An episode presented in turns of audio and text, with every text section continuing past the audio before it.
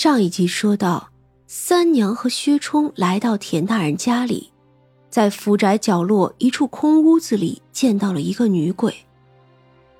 哼，你关在这里这么多年了，就光会哭了？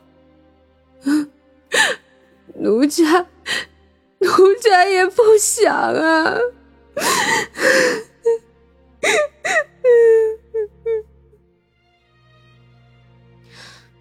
好了。跟我走吧，给你机会报仇。那女鬼站起来，半信半疑：“当真？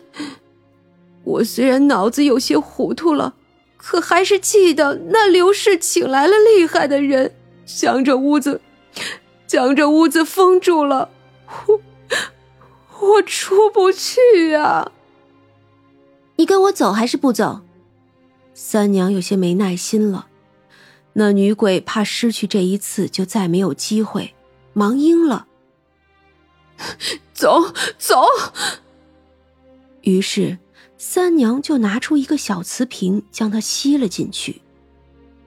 三娘对着屋子里外靠符箓才能封住的这点法力丝毫不甚在意，轻轻一挥手，也就废除了这些。既然来了，要不要看看那位田大人？还是先看看他的好女婿那位贺知章吧。薛冲点头，牵着三娘往前院走去。贺知章是田文斌的女婿，娶了他家独女之后，就一直都住在田家。前院一处院子里，那贺知章正坐在月下喝酒，他面色冷肃，看着并不高兴。小厮在一旁劝着：“姑爷，您要是不去小姐屋里，赶明儿啊，她又要闹了。既然你这么喜欢小姐，我送你去伺候她，如何？”哼，宫中宦官如何净身，这法子我倒懂得一二。小厮吓了一跳，退后了几步。姑爷不去就算了，贤儿先走了。说着，他就退了出去。三娘玩心大气，对着薛冲一眨眼，人就摇身一变成了绣娘的样子。那样子还不是如今的绣娘这样，而是她当初带着绣月去找身体那时候即将上吊的绣娘的样子。薛冲抿着唇，也没有拦着。贺知章喝了好几杯，坐在那儿傻愣愣的。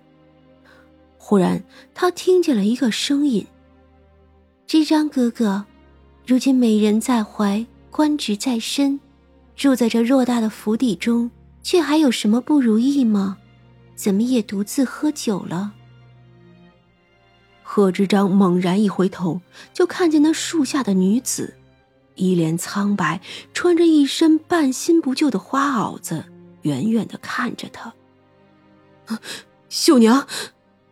贺知章几乎是扑过来，可秀娘却又远去了几步。知章哥哥竟还记得我，我当真感动啊！秀娘，你别走，你别走！我错了，我不该走这么远，我不该。是，我贪恋权势，是我，是我负了你。都是我不好，是我不好，我没有想到你会死，你会这么的想不开。对不起啊，秀娘。啊，还是说你，你是来索命的？也是，是我害了你，你就杀了我吧，你带我走，我与你一起走。唉，知章哥哥想要功名利禄，我都能理解。你我之间原本就不相配的，可你却狠心如此，雇人害我，使我名节被毁，被家人逼迫致死。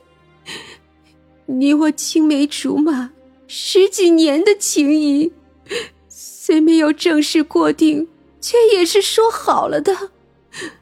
我当你是我的未婚夫婿，处处为你着想，你却这样害我。什么？你说什么？我害你？我我固然害你？不不不不，我没有，我只是，我只是接受了田家小姐。我怕你会因此恨我，不敢面对你。我叫人给你家送去了三百两银子。我知道那不多，可我如今也没有更多了。我想着，你就算不跟我，有这些银子办嫁妆，也会风光出嫁，一样过得好。我没有杀你，我没有啊，秀娘，你信我，你相信我。贺知章满脸都是惊惶和后悔。秀娘，我没有要你死，从来都没有。对不起，都是我不好，都是我不好。三娘都能够了，叹了口气。唉，你那未婚妻去了地府，也没有一句怨言。哪怕他心中知道是你害了他，是你雇人毁了他，他也没有怨恨你，只是与我唱了一个小调。贺知章一愣，在看时候哪里还有什么绣娘？眼前是个穿着水蓝色长裙的女子，这女子十分貌美，不似凡人一般。月色下，他的眼中无悲无喜，只是平淡的说着这些。何知章愣了好久，没问他是谁，只是问：“绣娘，她唱了什么？”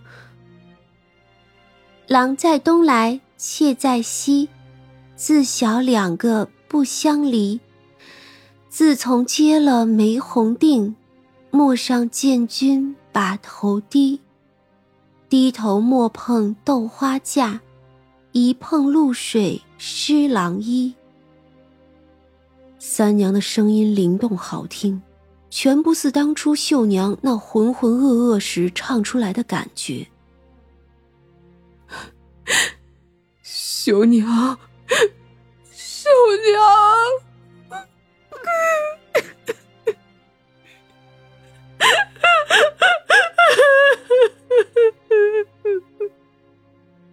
贺知章哭着叫着，猛然吐出一口血来。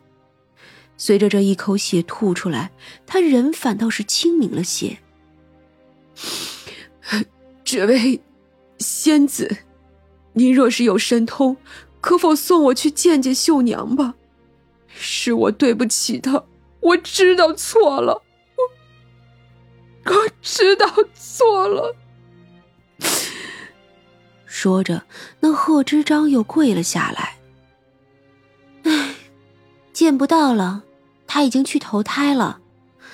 你虽然有错，却也罪不至死。既然你是无意中连累了你的秀娘，也该替他讨回公道才是。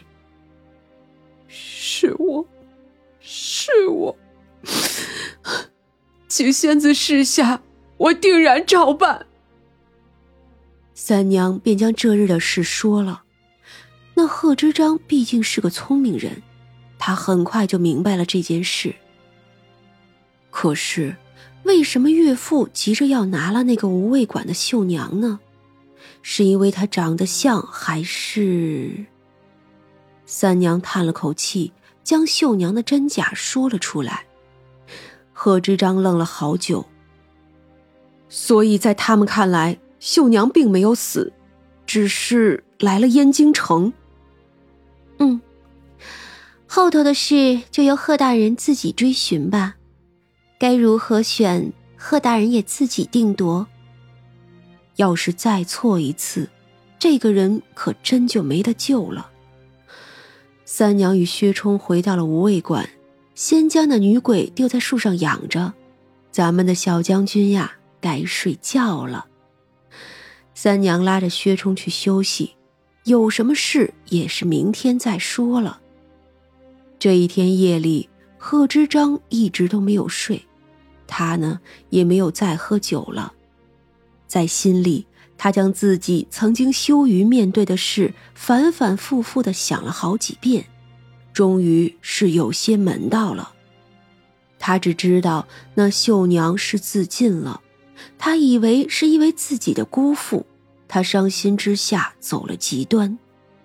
可是他却不知道，原来秀娘的死还有原因的。天亮后，他就出了府。找了个最可靠的人回乡去查问，而他自己呢，却不动声色的在燕京城查证。若是此事当真，他就会与田家同归于尽。他放弃了绣娘，娶了田家小姐，没什么好说的，就是，就是迷恋权势。可他并没有要秀娘死啊，他与秀娘还没有正式订婚。